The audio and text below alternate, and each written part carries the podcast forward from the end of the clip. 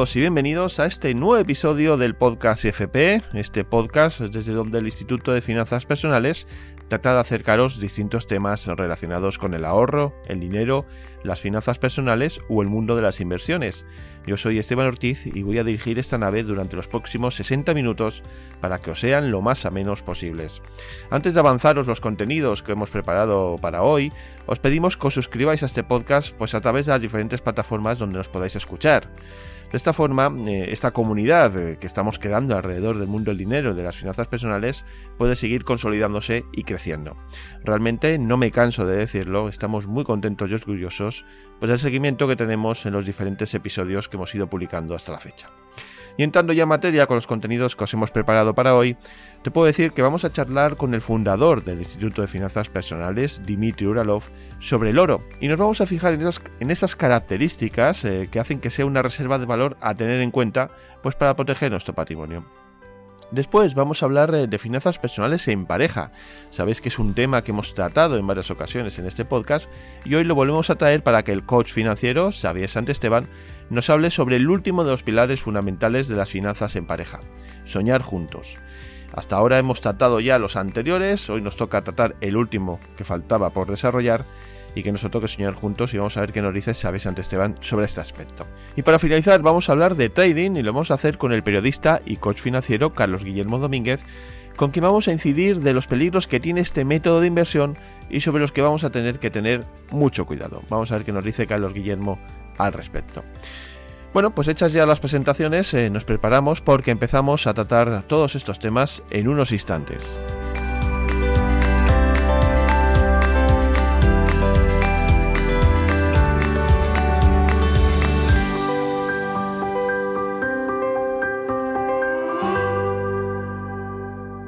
Empezamos con nuestro programa y lo vamos a hacer saludando al fundador del Instituto de Finanzas Personales, Dimitri Uralov. Hola Dimitri. Hola Esteban, un placer estar aquí con todos vosotros, como siempre.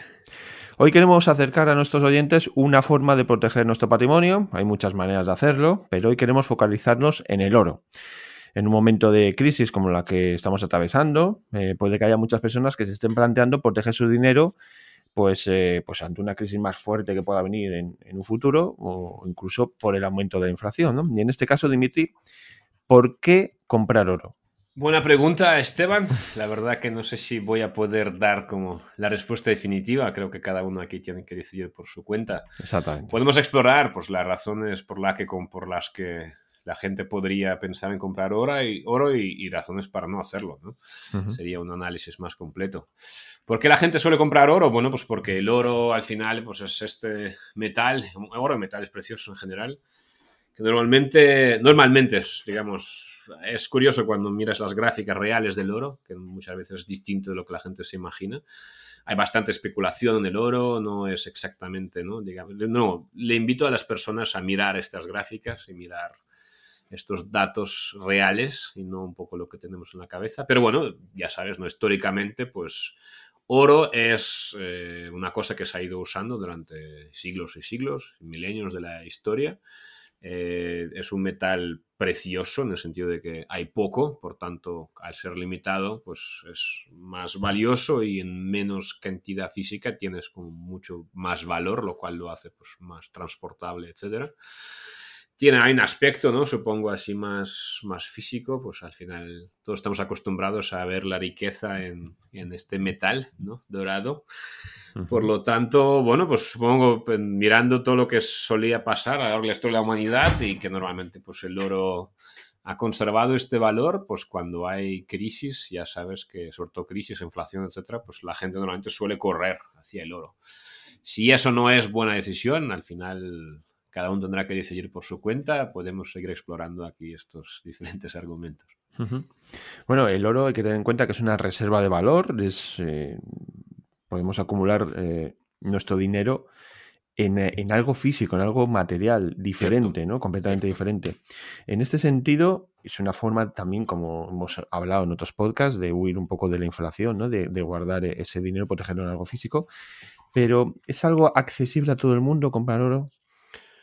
Yo creo que sí. Que, que, tenga un patrimonio, quiero decir, que tenga ya un dinero acumulado, ahorrado. Eh, ¿Es accesible a todo el mundo? Yo creo que sí, no, y da igual el patrimonio que tengas. Al final, el oro puedes comprar desde pequeñas monedas de oro hasta lingotes. Y realmente hay para todos, de nuevo. No, en una maleta puedes llevarte un patrimonio importante de una persona eh, o, o en, una, en, un bolsillo, ¿no? Si tu patrimonio es pequeño. Con lo cual, yo creo que sí es accesible, mucho más accesible que la gente piensa. Están ahí, ¿no? Vivas donde vivas, siempre hay lugares donde puedes comprar oro físico eso no, no es problema.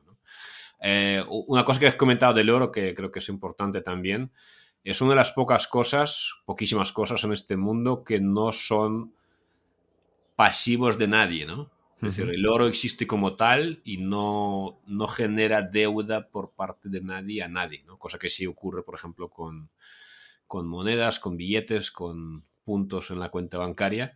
Eh, lo cual sí son ¿no? una deuda pues, del banco hacia ti o en fin, ¿no? el, el, oro, bueno, el oro, cualquier activo real físico, al final, pues no, bueno, eh, mentira, o sea, un, un, una vivienda, por ejemplo, sí es un activo real físico, pero por el cual el gobierno se cobra su impuesto todos los años, ¿no?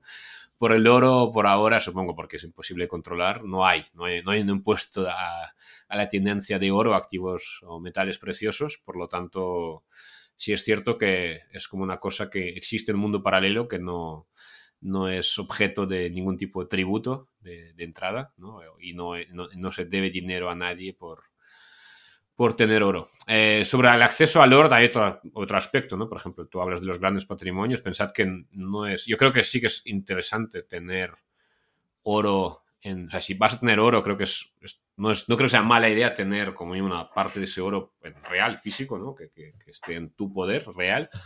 Pero sí es cierto que hoy en día existen muchos servicios donde tú puedes literalmente como comprar oro y que tu oro esté guardado en algún tipo de, pues, de, caja fuerte de una institución que se dedica a esto, además en diferentes países, en Singapur, en Australia, hay muchos proveedores. Y en este sentido, pues bueno, eh, ahí sí que te genera un, gasto, eso es cierto, pero digamos te quitas del medio pues este factor, de, que son las maneras, ¿no? Que la gente siempre al final piensa en esto, que es el, la seguridad, ¿no? Pues si no te gusta tener dinero pues, en casa o en tu caja fuerte, eh, puedes contratar en este caso pues este, este servicio y te quitas este, este riesgo de encima. Y además esto viene también impulsado por la por internet y estas nuevas tecnologías de la información que nos permiten, pues lo que tú dices, ¿no? Comprar oro en Singapur, que nos lo custodien allí, o en Alemania, o en cualquier otra parte del mundo, ¿no? De una manera sencilla, simple, además todo lo puedes, todos los trámites se hacen online. Correcto. Bueno, de hecho no solo esto, sino que incluso ¿no? han existido, me acuerdo, era Goldman se llamaba, no sé si sigue existiendo.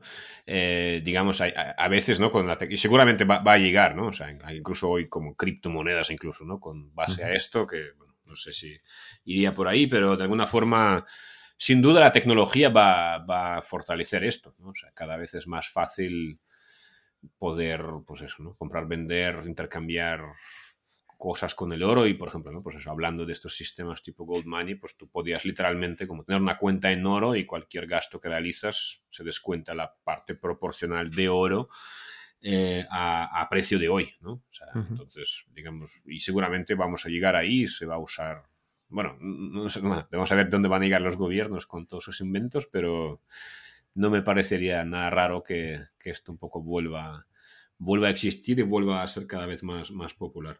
Hace unos meses, creo, publicabas en YouTube un vídeo, también que lo vamos a colocar aquí en las referencias del podcast, en el que hablabas eh, o te preguntabas más bien sobre aquella que nos debemos responder a la hora de comprar oro, ¿no? O sea, que, si queremos comprar oro, ¿por qué lo vamos a hacer? Un poco era la, cuestión que se trataba. En este sentido, Dimitri, a la hora de enfocarnos en el oro eh, y decidirnos, pues hemos decidido comprar oro, ¿qué nos debemos preguntar? Y llevándolo un poco por esa zona, esa parte que tocabas un poco en, el vídeo YouTube. Bueno, yo creo que primero que tenemos que preguntarnos es si realmente es algo que por lo que debemos preocuparnos o simplemente es un despiste que muchas veces nuestra mente le encanta estar ocupada con este tipo de cosas para no hacerlo realmente importante. Es mucho más fácil, ¿no? Ser ahí miedoso, esperar el cataclismo mundial en vez de estar haciendo esa tarea de hoy que sabes que tienes que hacer, pero te cuesta ponerte. Con lo cual, asegúrate al final, pues bueno, que realmente estás en posición de preocuparte por este tema. ¿no? Ya lo hablamos en el podcast de la inflación y en general, ¿no? Es decir, oye, ¿tienes realmente ahí un patrimonio importante que tienes que proteger o estás evadiendo pues repito, estas tareas importantes, este trabajo que te hará pues, ganar más dinero, ser más valioso en el mercado, etc. ¿vale? Lo primero es esto.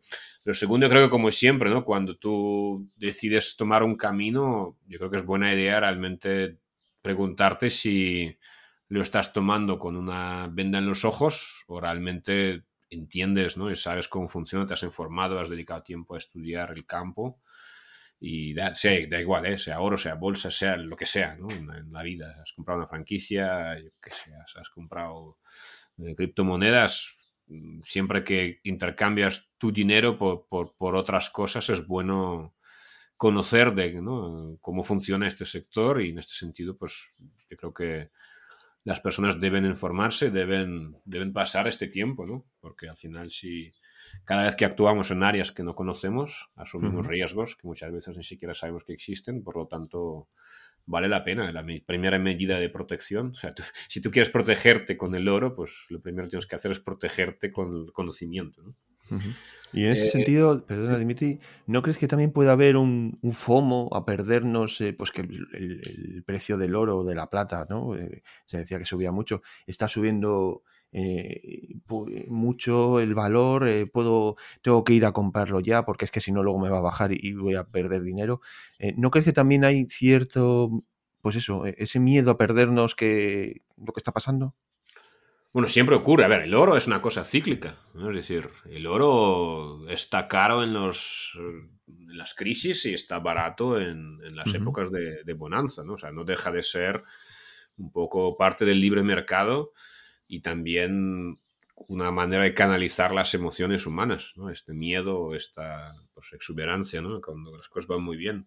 Con lo cual, por supuesto, por eso digo que la gente mire realmente como el, gráfico, porque es que es muy, es muy, muy revelador. O sea, la gente ve el oro como algo muy tranquilo y tal, y, para nada. ¿no? O sea, no, es Bitcoin, ni mucho menos, pero que, que también tiene sus. Es un mercado muy especulativo, es un mercado donde hay muchos jugadores, eh, en fin, no, no, se libra de de todo esto, con lo cual, por eso digo que, bueno, hay que conocer dónde vas y, con qué estás jugando. Seguro que, por supuesto, que siempre hay fugas. ¿no? no solo, o sea, hay miedo, por un lado, en general, la gente que corre a comprar oro lo hace por miedo. Muchas veces un miedo que no está fundado, no hay suficientes razones a lo mejor para hacer eso. Sin hablar, ¿no? Pues oye, vas a meter tu dinero en una cosa que no, no produce, ¿no? Por decir algo. O sea, hay que ver si realmente dónde vas, a lo mejor tienes un negocio donde puedes este dinero utilizarlo de una manera mucho más productiva, ¿no? O haces inversiones o lo que sea, o sea, es una parte que hay que controlar también. Y luego también hay miedo en general ese, ¿no? De, oye, pues que sube, que me voy a perder la... O sea, además, si, si la gente va a correr a comprar oro o metales preciosos por el hecho por el FOMO a que después va a ser más caro, ¿no? me voy a perder la subida, o sea, es una mala razón para invertir en oro, seguro. Es decir, seguro que el 99,99% de los oyentes no son expertos en el mercado de oro, por lo tanto, lo van a hacer, o sea, si lo van a, si va a hacer simplemente una decisión especulativa, ni siquiera de, protección, seguro que no es buena idea meterse en esto, ¿no? Como seguro que no es buena idea para ellos pues, hacer trading ¿no? o especular con cualquier otra cosa que no conocen. Con lo cual, sin duda, no es un, no es un buen argumento. Si, si, sabes lo que haces, si has, pues, tienes una estrategia donde yo que sé, un porcentaje de tu, patrimonio tu cartera, pues prefieres según, pues lo que sé, ¿no? Hay diferentes teorías o, modelos que, incluso hay un modelo, por ejemplo, ¿no? Este creo que sea de no sé qué perpetuo, donde el 25%, por ejemplo, de tu patrimonio pues tener en oro, creo que es el más extremo que conozco, ¿no? Eh, luego hay gente pues que tiene un 5, un 10, en fin, ¿no? Es como cada uno tiene que decidir, pero al final siempre será, normalmente, primero, siempre tiene que ser probablemente un porcentaje, ¿no? salvo, que, salvo que seas experto en este sector y pues, tienes un negocio literalmente que depende del oro, ahí puedes estar mucho más expuesto, pero al no ser un, activo productivo, normalmente siempre solo es un porcentaje de tu, patrimonio, ¿no? Por tanto, tendrás que tener respuestas para el resto de los porcentajes, que suele ser un porcentaje mucho mayor. con lo cual no, no, te creas tú que el oro te va a arreglar todos los problemas. El oro, pues bueno, tiene sus, tiene sus costes, tiene su custodia, tiene sus costes cuando compras, cuando vendes, siempre ¿no? te, te clavan ahí la diferencia de precios, eh, no produce, no puedes pagar pan con él todavía, vamos a ver qué va a pasar. Con lo cual, bueno, es, es, un mundo interesante, pero no para nada tan, tan claro, ¿no? Además, eh, bueno, como decías, eh, la importancia, es importante tener ese sistema de inversión, ¿no? En el que tú decidas un poco cómo vas a invertir en oro, además de luego tener eh, una planificación hecha de lo que va a ser un poco la distribución de tu patrimonio, como bien decías ahora. En, este, en estos casos, muchas veces, pues compramos o queremos comprar oro también porque nos lo ha recomendado un pariente, un familiar o un amigo en estos casos eh, vamos mal por ese camino también. Bueno, siempre que invertimos o hacemos cualquier cosa porque nos lo ha dicho un familiar, yo creo que vamos mal de entrada. Mm. ¿no? Es decir, tenemos que tener nuestro propio criterio. Pero son cosas que pasan eh, y están a la orden del día. Quiero decir que no nos damos cuenta, pero muchas veces actuamos conforme a lo que nos dicen y no por lo que nosotros pensamos. ¿no? Exacto. Bueno, a ver, en general, todo, el FOMO, todos los movimientos sociales, estas cosas irracionales que hacen. Por, por, eso el ser humano es un ser social y pues, muchas veces nos dejamos llevar por las emociones. Normalmente no suele ser buena idea y es la, la mancha. Si quieres mejorar tu vida económica, quítale las emociones, intenta tomar el máximo de decisiones posibles de manera más racional. ¿no? Puedes utilizar la intuición, puedes utilizar un poco, ¿no? Pues ahí lo que sientes dentro, que también puede ser una manera interesante tomar decisiones, un factor a tener en cuenta, ¿no? pero de alguna forma, normalmente cuanto más racionales somos, mejor para nosotros. Eh, con lo cual, sí, sí, o sea, no, no, no escuchando a los de, no, no, tiene que ser una cosa de, de, escuchar a los demás. Antes has dicho una cosa, me parece interesante hacer la distinción. Has dicho que invertir en oro, ¿no? Como que puede ser una parte de tu estrategia de inversión. Yo honestamente creo que, salvo cuando hablemos ya de, composición de carteras, ¿sabes? De ya patrimonios ya y como, ¿no? importantes, digamos, donde efectivamente pues ya tiene que haber una distribución de cartera donde sí el oro puede tener pues un lugar y tal, como lo hacen pues, los, los, gestores de hedge funds y cosas así.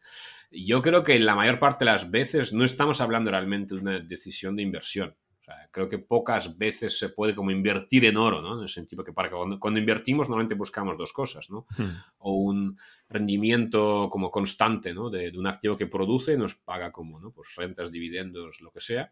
O un activo que aumenta de, de precio, ¿vale? Pero aumenta de precio de manera real, ¿no? ¿no? El oro supuestamente lo compramos normalmente no por eso, sino por, para conservar, ¿no? Con lo cual, creo que una cosa es invertir en oro y otra cosa es intentar utilizar el oro como uno de los elementos para proteger tu, uh -huh. tu patrimonio. ¿no? Con lo cual, sí. creo que cuando colocamos dinero en oro, la mayor parte de las personas que tienen miedo lo hacen no para ganar, sino para proteger, para mantener este valor. ¿no? Con lo cual, eh, en este sentido, creo que no, pocas veces realmente vamos a invertir en oro.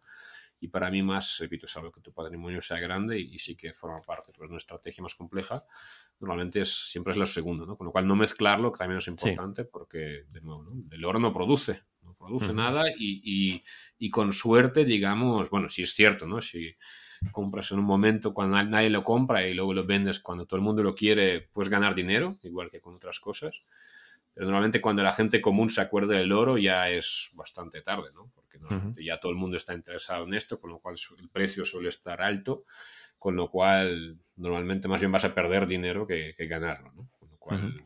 bueno, simplemente distinguir entre, dos, entre sí. estas dos cosas. Sí, sí, muy interesante la distinción además que haces, que dices, porque es cierto que pues, eh, no invertimos en oro, sino que protegemos nuestro dinero y destinamos una parte de ese capital o de ese patrimonio que tenemos en oro, no, no, estamos invirtiendo en él, efectivamente. No sé si tienes alguna cosa más que decir sobre el oro. Yo creo que, bueno, le, le invito a la gente, ¿no? Tengo ahí varios vídeos, casi una, un playlist, si no me equivoco, de, en YouTube. Ahí un poco hablo de, un poquito más, ¿no? Entramos en más detalle también, ¿no? Pues vemos las razones para hacerlo, para hacer las razones para no hacerlo, las preguntas que uno tiene que hacerse. Uh -huh con lo cual invitar esto a la gente a verlo como material adicional. Por mi lado, yo creo que, de nuevo, ¿no? O sea, intentaría... Normalmente todas las soluciones populares en este mundo suelen ser bastante peores de lo que la gente cree, ¿no? Con lo cual, yo creo que con el oro es una de estas cosas que puede ser una muy buena decisión, ¿no? Y, digamos que yo tengo algo de oro, por ejemplo, ¿no? Pero siempre como con siempre con cautela y siempre entendiendo que primero, ¿no? O sea, tienes que realmente entender muy bien cómo funciona este mercado, tienes que entender que no es un activo productivo, tienes que entender que nunca va a ser la solución definitiva. El oro no te va a proteger de la inflación, simplemente porque no vas a invertir o, o colocar todo tu patrimonio en oro, por lo tanto tendrás que seguir buscando solución para la, el otro porcentaje que te va a quedar de tu patrimonio, tu dinero, tus ahorros. Con lo cual, pues bueno, pues dale, ¿no? el, dale el espacio que se merece, considéralo como opción, ¿por qué no? ¿no? Pero digamos que, no, te, no que la gente no se desvíe ¿no? De, lo realmente importante y de, en este caso, pues de protegerse realmente como en la parte gruesa, ¿no? una parte importante de su economía que seguramente tendrá más que ver pues, con su capacidad de ganar dinero, con, con, montar un negocio, en fin, ser una persona valiosa para el mercado que en cualquier circunstancia va a poder generar este dinero, en fin, o sea, buscar esas formas de, sobre todo quizás incluso, ¿no? incluso en la parte de protección, de quizás entrar en, entrar en mercados, entrar en cosas que realmente entendemos. ¿no?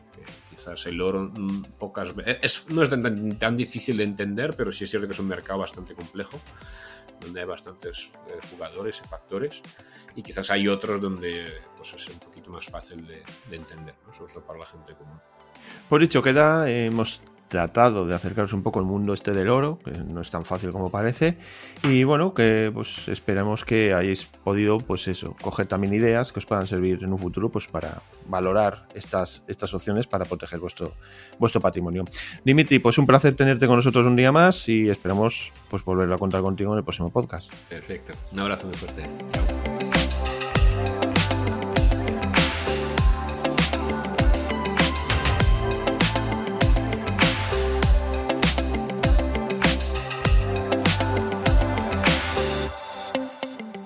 Retomamos las finanzas en pareja y hoy volvemos a contar eh, con Xavier Santesteban, que ya nos está escuchando. Hola, Xavier. Hola, Esteban. ¿Qué tal?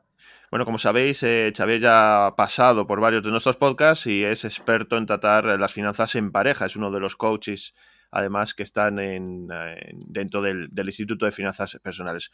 Bueno, Xavier, hoy el tema que traemos entre manos hoy, del que vamos a hablar, es el de soñar juntos, ¿no? Y ya en, en el webinario que hiciste sobre las finanzas en pareja, precisamente, era uno de los últimos puntos que destacabas y era un punto muy importante por esa importancia de involucrar eh, a la otra persona en, lo que son las finanzas personales.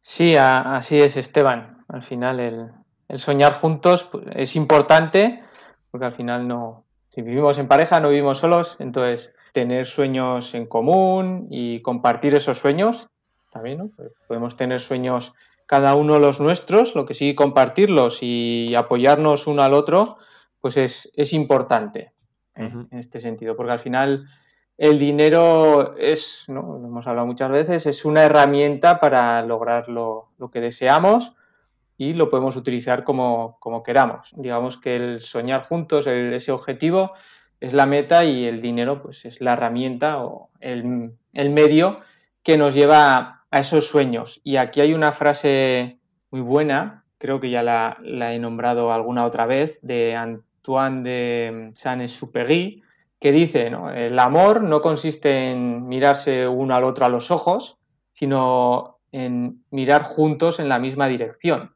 Y esto va muy unido al soñar juntos, ¿no? mirar uh -huh. juntos en la misma dirección, el soñar, ir hacia los mismos sueños. Por eso es, por eso es importante en la, en la pareja tener esto claro, el soñar juntos. Uh -huh. sí. sí. esto que señalas de, de, tirar todos los dos en la misma dirección es importante porque a, a, independientemente que cada uno tenga sus objetivos, ¿no? porque cada uno puede tener eh, eh, unos objetivos eh, financieros que se han marcado, al final, al vivir en pareja y compartir, digamos, la vida ¿no? de, las dos personas, hay que mantener eh, siempre un objetivo común, ¿no? Sí, así es. Tener objetivo común. Eh, pues, quiero crear una familia o quiero vivir en un lugar. Eh, cómo queremos vivir, que, a qué nos queremos de, dedicar también. ¿no? Uh -huh. pues el tener ese, ese sueño en, en, conjunto pues, es beneficioso. Luego también la importancia de los sueños. Aquí estamos hablando de, de, finanzas y muchas veces, como ya hemos hablado, los, los opuestos nos atraemos. Uno suele ser el administrador, la administradora, el otro el, la persona, el espíritu libre. Y entonces, pues muchas veces nos podemos llegar a cansar de hablar de cuentas, de presupuestos, de gasto, el dinero, ¿no? Los sueños nos dan, eh, acabamos hablando de lo importante, ¿no? Al final es estos sueños, lo que nombrábamos antes es el medio a llegar, a llegar ahí. Y esto nos ayuda también un poco a salir de la rutina de estar, oye, ¿dónde gasto? ¿Dónde va el dinero? ¿Qué es lo que hago? Bueno, pues eh, estamos hablando de soñar juntos, soñar en pareja juntos con esas eh, metas financieras que nos ponemos eh, establecer.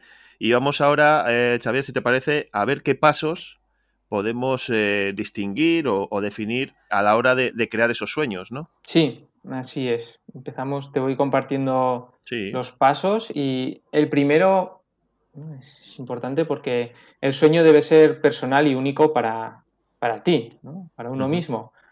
Eh, no podemos permitir que otras personas pues, nos impongan nuestros sueños. Solo, solo vamos a poseer nuestro sueño y vamos a invertir en él si, si es nuestro. Si es de otra persona, pues no nos vamos a involucrar.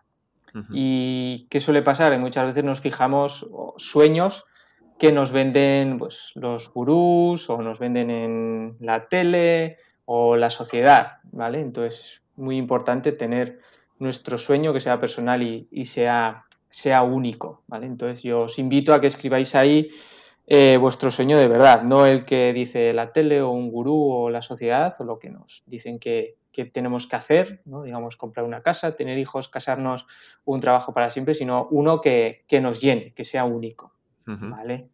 El siguiente paso sería que este sueño debe ir alineado con nuestros valores. ¿sí? A los sueños más poderosos son los que tienen digamos, poso o trascendencia.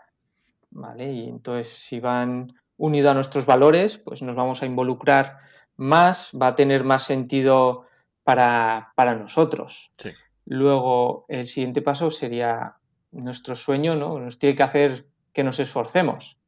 Y los mejores sueños son los que eh, pues hacen que nuestras habilidades, habilidades crezcan, que, activan nuestra imaginación, que nos exigen y esto nos ayuda a estar motivado. Si es un sueño que es, pues, digamos, sencillo para lograr, pues tampoco vamos a estar motivados y bueno, pues nuestra pareja sentirá que esa motivación es pequeña y dirá, bueno, pues vale, ahí te quedas tú con tu sueño, tampoco te voy a acompañar si es, sencillo, ¿no? Y tampoco veo que sea motivante para ti. El siguiente paso, justo hablando de pareja, de cómo involucrar, es eso, involucrar a nuestra pareja, ¿vale? esto va sobre finanzas en pareja al final y está bien que cada uno tengamos nuestro sueño, pero lo importante es que, que nos ayudemos en los sueños cada uno, ¿no? Al otro. Si mi pareja quiere emprender y mi sueño no es emprender, eh, pues venga, yo le acompaño, le ayudo, hago el esfuerzo de que obtenga eso. Si mi pareja quiere vivir en la playa y mi sueño, yo quiero una casa, me da igual, en la montaña, en, la playa, lo que quiero es vivir con mi pareja, en una casa específica, pues acompañados, ¿no? Y que sea en la playa. Un poco ahí involucrar a nuestra pareja, aquí es importante también el explicarle nuestros sueños, por qué yo necesito ese sueño, ¿no? Y para qué necesito ese sueño, para sentirme realizado, para estar tranquilo, para poder ayudar a los demás, ¿vale? Esto es importante a la hora de involucrar a, la pareja. Sí, bueno, estamos viendo, que te interrumpa, estamos viendo que es un proceso en el que la comunicación, que ya lo hemos tratado en otros podcasts, es fundamental con la pareja y más en temas de dinero. Y a la hora de crear estos sueños, pues eh, poco a poco vamos también estableciendo el vínculo este con nuestra pareja, todavía fortaleciéndolo más a la hora de crear esos objetivos comunes.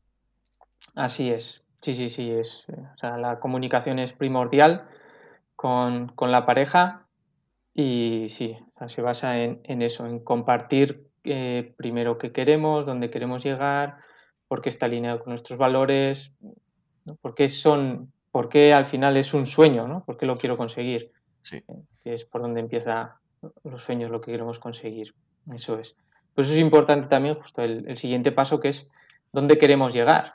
Es importante describir dónde queremos llegar. Es importante también ponerlo a, a largo plazo, ¿no? imaginarnos cómo va a ser nuestra vida y nuestra relación una vez que consigamos ese sueño. ¿Dónde quiero llegar? Pues quiero llegar, mi sueño es vivir al lado de la playa con mi pareja, tener un hijo, dos hijos. Yo quiero dedicarme a ayudar a los demás. Pues me, soy médico, me gusta ir todas las mañanas al hospital, ayudar, estar ahí. También un poco, creo que en algún otro podcast ya se ha hablado del Instituto de Finanzas Personales sobre la vida ideal. Un poco marcar eso, cuál es nuestra vida ideal, cómo queremos que sea. Todo empieza por ahí. ¿eh? Y también pensar qué significaría pues, para vuestra relación el tener este sueño cumplido. ¿eh? ¿Dónde queremos llegar y qué significa para nuestra relación? Eso es, importante. Y para esto, para, que justo hablaba de tener clara nuestra vida ideal, nuestro sueño, es importante el definir eh, nuestro sueño, dónde quiero vivir con mi pareja, a qué nos vamos a dedicar, qué vamos a hacer juntos, qué legado vamos a dejar a, nuestros hijos, en cuánto tiempo también queremos lograr ese, ese sueño, cuánto nos va a costar, tener claro cómo definir los, los pasos, y con números y, sensaciones y experiencias, eso es. Y en este sentido, conviene escribirlo, es decir, reflejarlo, sentarte con tu pareja, eh, y cada uno que escriba su, su sueño por escrito y guardarlo ahí en una carpeta para tenerlo siempre presente, o no es necesario. Eh, se dice ¿no? que, escrito queda ahí presente de una forma más, ¿no? Somos más conscientes de, lo que queremos, ¿no? Claro, eso, eso es. Está bien hablarlo. Ya hablarlo es, es un gran paso, porque pocas veces hablamos sobre lo que queremos, nuestros sueños en la pareja, qué queremos hacer eh, con el dinero. Al final, y tenerlo escrito, pues ya es, otro gran logro, porque luego pues ir repasando qué es lo que queremos para recordar. Incluso en cuando nos juntamos en el día del dinero, tener ahí nuestros sueños presentes nos ayuda a entender a nuestra pareja también. ¿Y por qué mi pareja necesita ahorrar todos los meses 500 euros? Vamos a poner. Ostras, caro. Es que quiere emprender o no, es que está ahorrando pues porque quiere comprarse esa casa en esa ciudad concreta, en ese pueblo concreto, que es donde la playa, porque necesita el sentirse ahí libre, eh, yendo a pasear a la playa, todo esto es, importante ahí, como bien dices, Esteban, tenerlo escrito es un gran paso y poder leerlo, pues sí que, que ayuda, ayuda mucho, la verdad. Hablabas ahora del Día del Dinero, queremos recordar a, nuestros oyentes que hemos tratado precisamente lo que es el Día del Dinero, que es ese, ese día que destinamos al mes o una o dos veces al mes cuando lo consideremos con nuestra pareja, para hablar precisamente de lo que son las finanzas de, esta unidad familiar que se ha creado o directamente las finanzas en pareja. Eso lo podéis escuchar en, en podcasts anteriores, está disponible y tenéis acceso en el que Xavi además lo explica lo explica muy bien. Eh, continuando, Javier, con, este tema de soñar juntos, eh, estamos ya llegando a, esa definición final, ¿no? a, esos eh, puntos que contribuyen a estructurar lo que es un sueño. ¿Cuál, ¿Por dónde seguiríamos? ¿Por dónde el deberíamos? Siguiente, el siguiente paso sería el dividir los sueños en pasos. si yo quiero lograrlo en cinco años, y, no sé, por ejemplo, queremos crear nuestra propia empresa, por decir. Como al empezar tendremos pocos ingresos, pues necesitaremos, por poner un número, 20.000 euros para cubrir el sueldo de, un año. Quiero en cinco años poder emprender. Bueno, pues tendré que ahorrar 333 eh, euros cada mes, ¿no? Entonces, dividirlo ahí para que quede muy claro los pasos que tenemos que dar y sobre todo ver un, avance, ¿no? porque si nos quedamos, digamos, con los 20.000 en cinco años, pues nos parece lejísimos. Sin embargo, si vemos que, vale, son 333 euros al mes, ostras, pues mira, voy ahí sumando, ya tengo dos meses. Esto, vemos cómo va aumentando y va aumentando también pues nuestra motivación. ¿sí? Esto sería como, como un, un ejemplo, por ejemplo. Eh, tener ahí bien dividido los pasos las acciones que, tenemos que tomar. ¿eh? sería, esto sería, digamos, ya el final para tener los sueños bien estructurados y luego pues serían otros cinco pasos más pequeños eh, hacer con nuestra pareja. Eh, tendríamos que revisar los avances, qué avances vamos haciendo, una vez revisado, revisados los avances, tendríamos que realizar ajustes. Oye, ¿vamos por el buen camino? ¿No? ¿Hacia dónde vamos? Pues igual mmm, quiero en vez de en cinco años emprender, quiero que sea en menos, en la mitad. Vale, pues tendré que ahorrar más. ¿Puedo ahorrar? No. Todo esto. Luego incluir también hay metas, hablábamos antes del esfuerzo, incluir metas de, de esfuerzo. Sí. Decimos, ostras, pues lo quiero, quiero este año. Si mi objetivo era eh, tener 5.000 euros, pues venga, voy a hacer un esfuerzo y voy a hacer que sean 6.000. ¿no? Pues voy a buscar formas de, de, llegar. Eso, eso ayuda también a esa motivación. Y luego sería también, hay que ser flexibles al cambio. Eh, todo la vida es un continuo cambio, está todo en continuo movimiento, entonces hay que ser flexibles con el cambio. Y el último, que sería muy importante es el rendir cuentas a nuestra pareja. Es decir, la verdad, para qué queremos nuestros sueños, qué queremos hacer con el dinero, animarnos mutuamente ¿vale? a rendir cuentas y acordar esas acciones. ¿vale? Y ahí incluye también, pues, como último paso, el día del dinero, que es donde nos, nos reunimos. Eh, en cuanto a una pregunta que te quería hacer, sí. eh, relacionado pues, con todo esto de los sueños, ¿no? Construir sueños y un poco, pues eso, eh, cómo los vamos definiendo. Eh, cuando nos planteamos un sueño, debes, ¿podemos soñar a lo grande o, o, tú recomiendas que sean sueños más, más de, más que puedan cumplirse más fácilmente? Aquí, claro, de depende de lo que sea, ¿no? Para unas personas grande puede ser una cosa, para otras personas Sí, niños bueno, supuesto. Ahí, sí, de hecho, habréis escuchado a, a John, a John Salazar, ¿no? A apuntar a las estrellas para llegar a la, a la luna. Eso es. Ahí hay buscar, o sea, yo diría buscar el sueño que, que os llene. Sí, sí, sí, ir a por ello. Y luego cuando nos toque revisar, analizar y, ¿no? y realizar ajustes, ser flexibles, por eso lo de ser flexibles, ir viendo si, si podemos llegar o no, o por qué camino vamos. Y igual nos habíamos puesto, bueno, yo en dos años quiero, ¿eh? quiero comprarme una casa y voy viendo lo que voy ahorrando y digo, ostras, pues igual no, y pues igual tiene que ser más. O no, no, yo quiero que sea así o sí en dos años, pues tendré que hacer otros esfuerzos, ¿no? Uh -huh. Quiero emprender en tanto tiempo, en cinco años, ostras, no. Mm, prefiero que sea en dos, venga, pues meto más ahí más acción, más caña, más gasolina, digamos, y para cumplir ese sueño. Entonces ahí soñar, yo os invito a que soñéis. Claro que sí. Lo, grande, lo que queráis, eso es. Y luego ya iremos viendo si realmente vamos a poder llegar o cuándo. ¿no? Eso es sí. así. Sí, sí. Bueno, pues invitamos a nuestros oyentes a que, pues, eh, a que nos envíen correos, eh, que se comuniquen con nosotros y nos, eh, nos digan esos sueños que tienen en pareja, esos sueños que tienen previstos cumplir, eh, que quieren que desearían que se cumpliesen y por los que van a, ir trabajando. Y nos lo podéis dejar pues, en los comentarios del podcast o bien nos podéis mandar un correo electrónico a las direcciones habituales que van a figurar en, en esta descripción de, de, nuestro episodio de hoy. Bueno, Xavier, eh, pues un placer haber podido contar contigo un día más eh, para hablar de, de, los sueños, de soñar en pareja, para tener unas finanzas personales cada vez mejores. Eh, recordamos eh, redes sociales y la web de Xavier Santesteban, junto con su canal de YouTube, lo vais a poder encontrar también en la descripción de este podcast. Eh, lo dicho, Xavier, un placer enorme y esperamos poder volver a contar contigo en próximos podcasts. Muchas gracias, Esteban. Un placer siempre estar aquí y compartir contigo y con el Instituto de Finanzas Personales.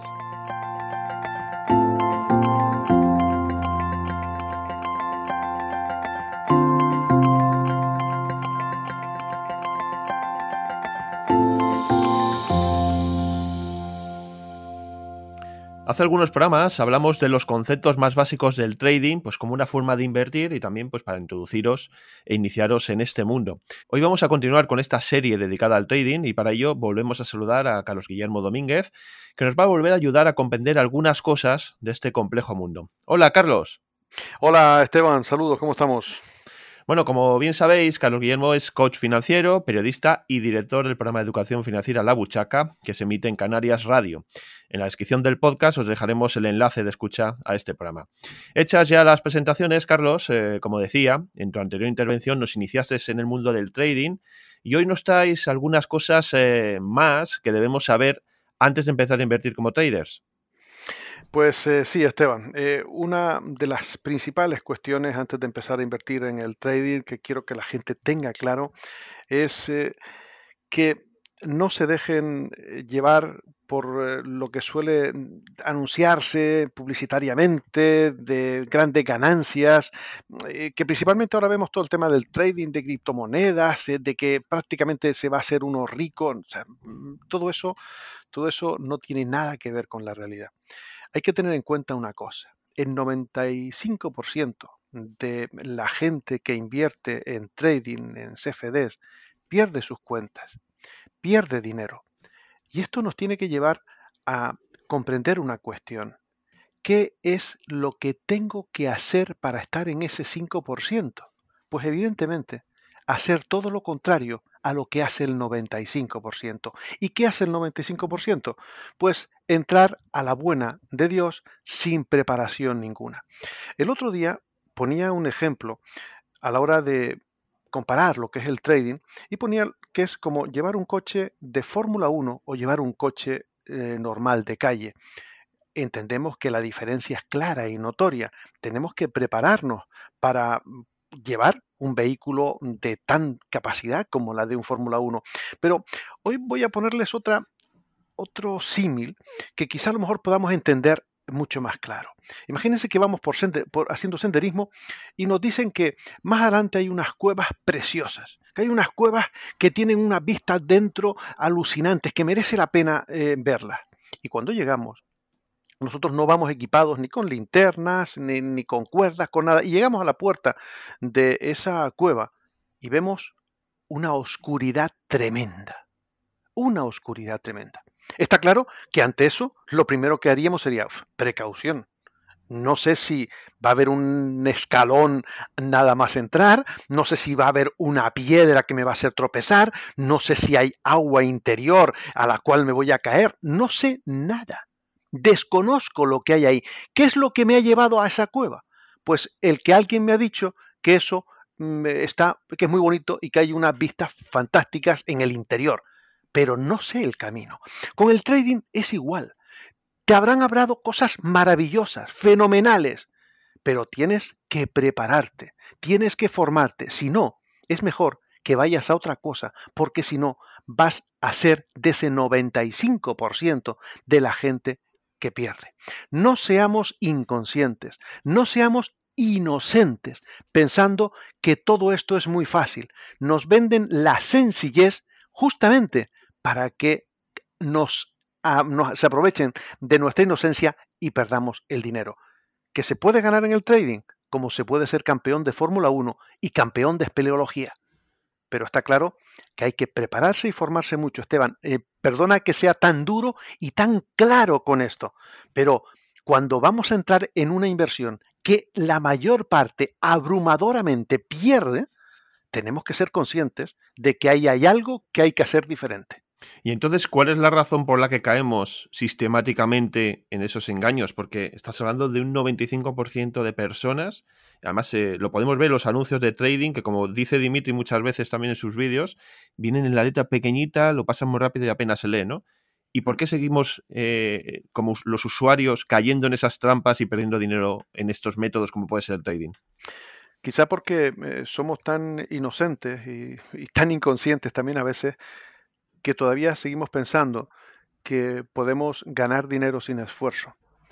Y eso no pasa ni en la lotería, porque para ganar dinero en la lotería, que hay muy pocas posibilidades, como todos ustedes saben, hay que molestarse en comprar el boleto.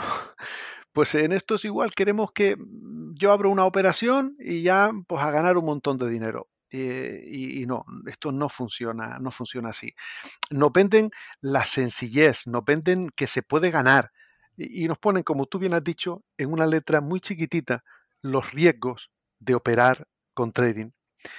Ese es el problema, que no nos fijamos en la letra pequeña, que no tenemos un plan de inversión adecuado. Tenemos que primero saber cuál es nuestro plan de inversión. Tenemos que crear nuestro plan de inversión y después ser fiel a ese plan de inversión. Que el trading te gusta, que te apasiona, empieza a formarte. Empieza a formarte e irás conociendo, irás viendo a ver si al final mm, funciona. Y si te funciona para ti, si estás en ese 5%, pues ese 5% de trading que tú estás será un porcentaje de tu eh, de, tu inversión, pero solo un porcentaje. No será todo enfocado al trading. Tú harás tu plan de inversión y esto será una parte. Pero primero tienes que darte cuenta y ser consciente de lo arriesgado que es el trading. Desde este programa ya sabéis, eh, recordamos habitualmente que tenéis que formaros por vosotros mismos, buscar aquellas opciones que vayan con vosotros, pero informaros sobre lo que vais a hacer, porque está en juego vuestro dinero, un dinero que ha costado ganarlo, que ha costado acumularlo y que es muy fácil perderlo, tanto o casi más como las horas que has pasado, no, incluso más fácil, ¿no? Se pierde el dinero más fácil de lo que te ha costado ganarlo. Y en este sentido, Carlos, una vez que conseguimos formarnos, entramos en un mundo que vemos que nos puede gustar. Hemos eh, dedicado ese tiempo que tú decías que hay que tomarse, en vez de comprar el, décimo de lotería, en ir eh, a una academia de, trading, que hay muchísimas eh, formativas en las que te pueden enseñar. ¿Qué primeros pasos, una vez que, que ya estamos formados, estamos ya iniciados en este mundo, qué primeros pasos puede dar una persona que quiera realmente eh, con una base ya más bien sólida, empezar a dedicarse al trading? Mira, una de las cuestiones eh, fundamentales para mm, trabajar en el trading, vamos a pensar que ya te has formado, eh, que ya tienes pues lo que son los conocimientos adecuados para empezar a, operar. Una de las cuestiones en la que después fallan muchos de los traders que tienen los conocimientos es en el psicotrading. El psicotrading es tremendamente importante, por no decir que casi casi es la piedra angular en el trading, eh, partiendo de que los conocimientos los tienes. El eh, psicotrading es eh, tan importante que puede hacer que teniendo conocimientos no ganes, es más, pierdas. Trabaja tu, tu capacidad de asimilar la pérdida que tú estés preparado para asimilar y después no dejarte llevar por las ganancias hasta el punto de no de salirte de tu plan de operación, de tu plan de inversión en el trading.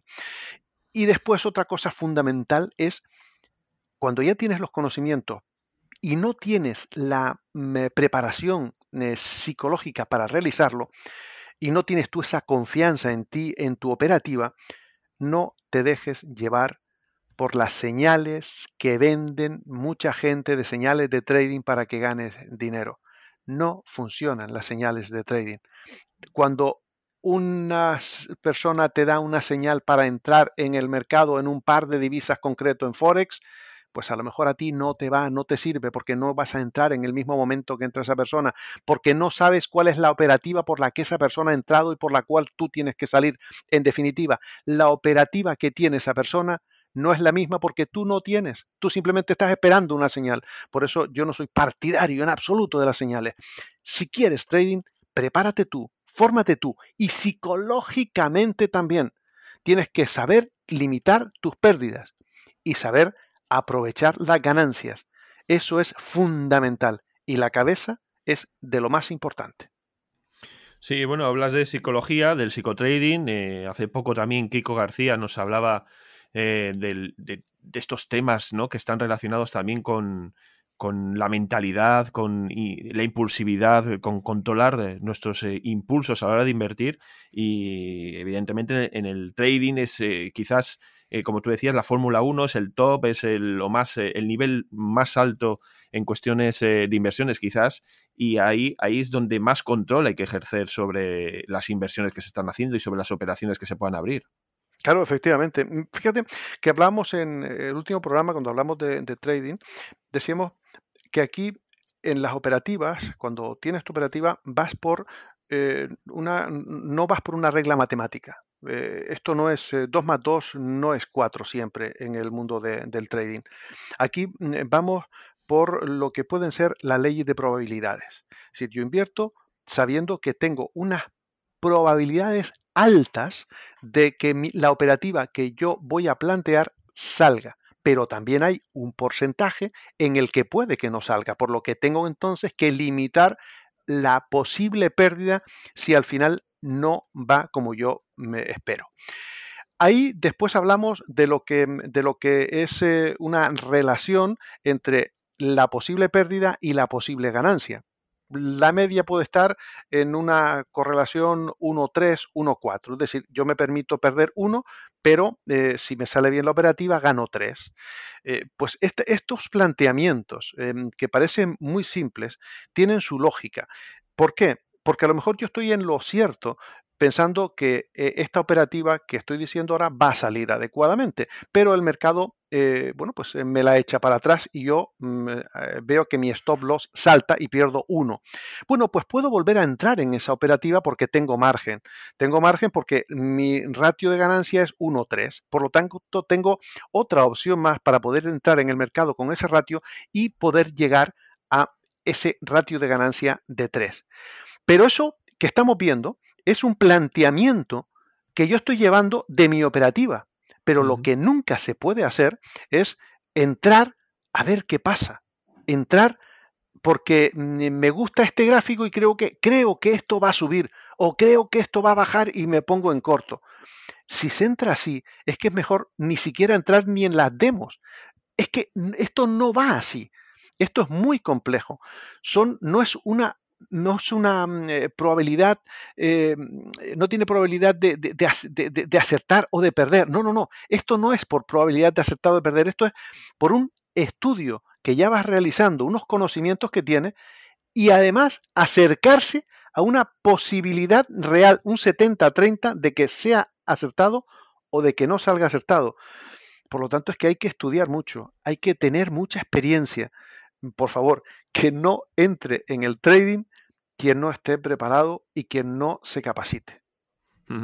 Pues bueno, aquí queda el mensaje bien claro, lanzado por Carlos. Ojo con el trading. Y un poco relacionado con todo esto, te quería hacer una pregunta porque también eh, aterrizando el mensaje, aterrizando el sistema este de trading, eh, la, forma de inversión eh, a través del trading, eh, me pongo en la piel de, alguien que desconoce completamente el sistema, que puede tener un conocimiento, que puede ser un soporte de resistencia, algo muy básico. Pero, por ejemplo, ¿el trading lo puede llevar a cabo cualquier persona? ¿Está hecho para todo el mundo o, necesitamos unos conocimientos de matemáticas o unos conocimientos de, economía previos a, a, iniciar realmente con, esta, con este sistema? Eh, no, puede, puede que sea una persona de, letras, por así decirlo, una persona de letras que mm, le gusta, le llama la atención el tema de, del trading, de, la lectura de gráficas, interpretar las gráficas, pues perfectamente puede hacerlo. No tienes que estar haciendo cálculos matemáticos. Pero lo que sí es importante es que sea una persona que eh, tenga una serie de características eh, psicológicas. una de ellas es que sea capaz de ser fiel a su sistema. Eh, si mm, tú te planteas un sistema para entrar y salir, tienes que ser consecuente con tu sistema. No decir, ah, es que esto me ha ido ahora en contra, yo voy a seguir bajando el stop loss. Voy a seguirlo bajando porque esto va a funcionar ahora. No, no, no. Esa persona no sirve. Esa persona está llamada a fracasar. Sin embargo, si es una persona metódica, una persona metódica, una persona que indica, bueno, yo creo que esta operación va a salir y tengo mi stop loss en esta posición. ¿Salta el stop loss? Pues no pasa nada. Si veo que hay posibilidades, vuelvo a entrar y si no, a otra operación. Esa persona está más llamada a estar en ese 5% de las personas que pueden tener eh, éxito. No tienes que saber operar con temas eh, matemáticas, con, fórmulas matemáticas, sino simplemente saber eh, estudiar, saber los conocimientos de análisis técnico y después, sobre todo, principalmente yo le estoy dando mucha importancia ahora, como ves, a una serie de características, el ser metódico, el no dejarte llevar por los sentimientos. Eh, tienes que ser, bueno, pero no puedes estar con la euforia de si ganas o con el pesimismo si pierdes. Tienes que ser frío, frío, frío, frío para interpretar la operativa. Mientras más frío, mejor. Los sentimientos tienen que estar aparcados porque si no, también esto te puede hacer mm, que tú puedas perder mucho. Y una buena forma de prepararse, aunque decías tú antes que, puede ser problemático ¿no? en un cierto momento, una manera de prepararse ante una situación real del mercado pueden ser las cuentas demo que ofrecen muchos de los brokers o, mm. puede ser o, no son realmente fiables, digamos. Eh, total, eh, lo que pasa mm, son muy buenas para, para, adentrarte, para mirar, para ver cómo es, hacer tus probaturas y bueno, pero hay una cosa que no tienen las cuentas demos y sí tiene las cuentas reales. Si tú pierdes con una cuenta demo, no te va a llamar la atención. Y si ganas, tampoco. Puede que tenga incluso un mayor riesgo. Si haces cuenta demo y, y te ves ganando, puedes entrar en una falsa euforia eh, si no tienes la preparación suficiente. Y entonces después puedes encontrarte con un verdadero masazo cuando vas con las cuentas reales. Es decir, eh, está bien para practicar operativas, para empezar a ver si la operativa que tú tienes realmente es eficaz, eh, pero no te trabaja el psicotrading, mm, porque no te, no, está libre de emociones. Sin embargo, no es lo mismo abrir una operación en una cuenta demo que sabes que no te arriesgas nada que en una cuenta real que ahí ya estás diciendo, ostras, ¿y si pierdo? Y si ves que estás perdiendo 10 euros, 15 euros, 20 euros en esa, en esa operativa, ¿qué te sientes? ¿Cómo estás? Y si ves que vas ganando 30, 40, ¿qué, sientes? ¿Cómo estás? ¿Ves? En la cuenta real es mucho más peligroso porque tienes que controlarte mucho más. Bueno, estamos viendo que estás haciendo mucho hincapié en ese psicotrading, ¿no? En esa parte psicológica, en ese control de la impulsividad, de las emociones, que bueno, que hay que tenerla presente siempre, tiene que, en cualquier tipo de, inversiones que hagamos, porque estamos manejando un dinero, todos queremos ganar más dinero y más dinero, y muchas veces esa impulsividad es la que nos hace caer en, los errores y en hacernos perder el dinero que, pues como decía antes, que tanto nos ha ganado, nos ha costado ganar, ¿no? Eh, Carlos, eh, ya para finalizar, eh, has insistido mucho en esa en esa estadística del 95% que pierde. Em, al final todo esto está montado mm, como un negocio, ¿no? Con mucho marketing alrededor, eh, que no, no incide en, precisamente en que la gente entre con ciertos conocimientos, sino que eh, lo que mm, se nos insiste es en que aportemos el dinero en ese broker en concreto y que nos dediquemos directamente a invertir libremente, ¿no? Sí, eh, la verdad es que todo está preparado para que la gente que no tiene conocimientos o que no tiene su plan eh, de inversión adecuado, pues eh, ponga el dinero donde cree que le va a ser más rentable y al final es donde más rentable es para esos brokers o, ese tipo de, personas o ese tipo de negocio que es el que va a ganar dinero con, nuestro, con nuestro dinero. Esto es como mm, la lotería. O sea, si señores, para que te toque el euromillón es más fácil que te caiga un rayo por ley de probabilidades a que te toque el euromillón. ¿Y cuánta gente juega el euromillón? Pues eh, en esto eh, tenemos que ser conscientes. En el mundo del trading, un altísimo porcentaje, un 90-95%, pierde dinero en el trading. Para estar en ese 5 o 10% hay que formarse mucho y ser consciente de eso, pero eso nos lo dicen, como bien comentabas antes, Esteban, en la letra pequeña. Y a veces nuestra necesidad, nuestros eh, deseos o, mm, pues, eh, o lo que nos ha comentado un amigo, eso es lo que nos hace llevar a error y pensar que eso es sencillo y eso es fácil.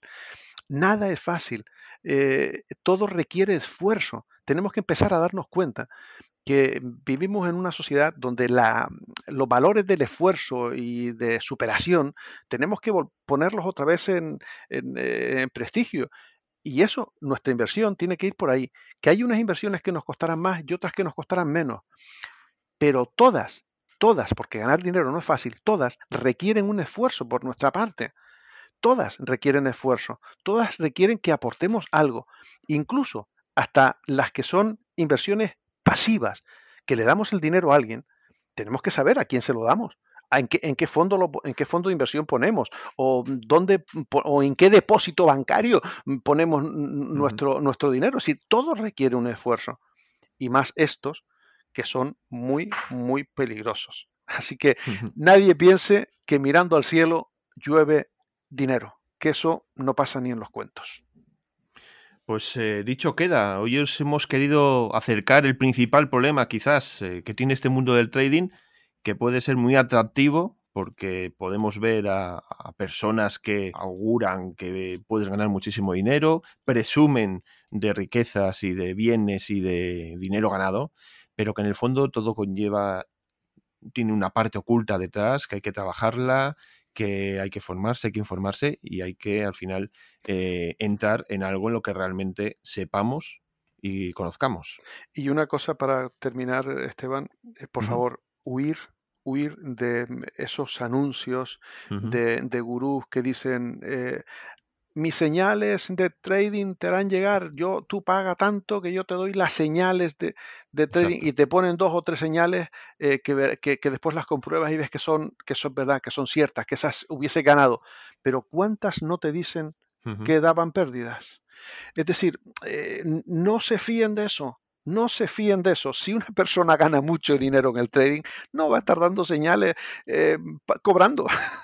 Se lo guarda para él. Claro, o, en todo caso, ayudaría, ayudaría a otros que, ya más o menos eh, quieran, pero, pero sin, sin, cobrar, porque no le hace falta, porque ya ganaría lo que, lo que, lo que quiera. Es decir, las señales de trading son un gancho, son un gancho después que irá con el broker o con lo que sea.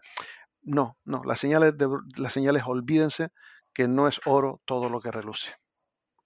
Bueno, pues dicho queda este mensaje que hemos querido transmitir, que nos has transmitido, Carlos. Estamos, como siempre, orgullosos y encantados de contar contigo y que nos eh, traigas esos potentes eh, intervenciones que nos sueles hacer y simplemente eh, citarnos en próximos podcasts. Perfecto, pues encantado, Esteban.